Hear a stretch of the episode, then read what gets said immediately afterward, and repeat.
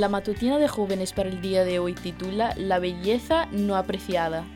No tenía belleza ni esplendor, su aspecto no tenía nada atrayente. Isaías 53, 2.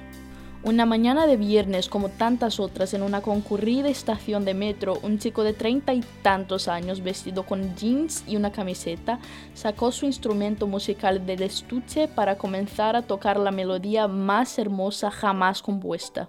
El violinista era Joshua Bell, reconocido en todo el mundo como uno de los mejores intérpretes de música clásica, y estaba participando en un experimento organizado por el Washington Post para ver si la gente reaccionaba a algo sublime en medio del bullicio y la rutina cotidianos. Nadie sabía lo que sucedería, pero los resultados fueron más allá de todo lo pronóstico. De las casi 1100 personas que se toparon aquella mañana con el gran Joshua Bell, solo siete se detuvieron para escuchar durante unos segundos al violinista, que recaudó apenas 32 dólares durante su concierto de 45 minutos. Joshua Bell estaba acostumbrado a que lo reconocieran y aclamaran en conciertos multitudinarios en lo que se embolsaba grandes cantidades de dinero, así que aquella indiferencia lo sorprendió mucho. Comencé a apreciar cualquier reconocimiento, incluso una breve mirada, dijo Bell. Cuando toco para los que compran boletos, sé que les gustará y no tengo temor a no ser aceptado. Pero mientras tocaba aquí hoy, pensaba, ¿y si no les gusto? ¿Y si nadie nota mi presencia? Para la mayoría era una cuestión de prioridades en la vida.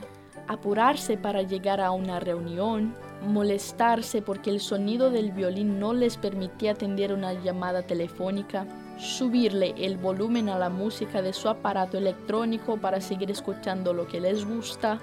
Aunque a un hombre no le pareció especial la música que escuchó, dijo que le habría dado unos dólares si no hubiera gastado todo su dinero en lotería. De las siete personas que se detuvieron a escuchar, la mayoría sabían de música y por eso pudieron apreciar el nivel musical del hombre que tocaba. También hubo niños que se sintieron cautivados por las hermosas notas, pero sus padres los apresuraban para que siguieran caminando, seguramente para no llegar tarde a la escuela. En una mañana de viernes como tantas otras, hace dos mil años, un hombre de treinta y tantos años vestido con una túnica y una corona de espinas afirmó en voz baja que él era el Hijo de Dios y la multitud lo depreció.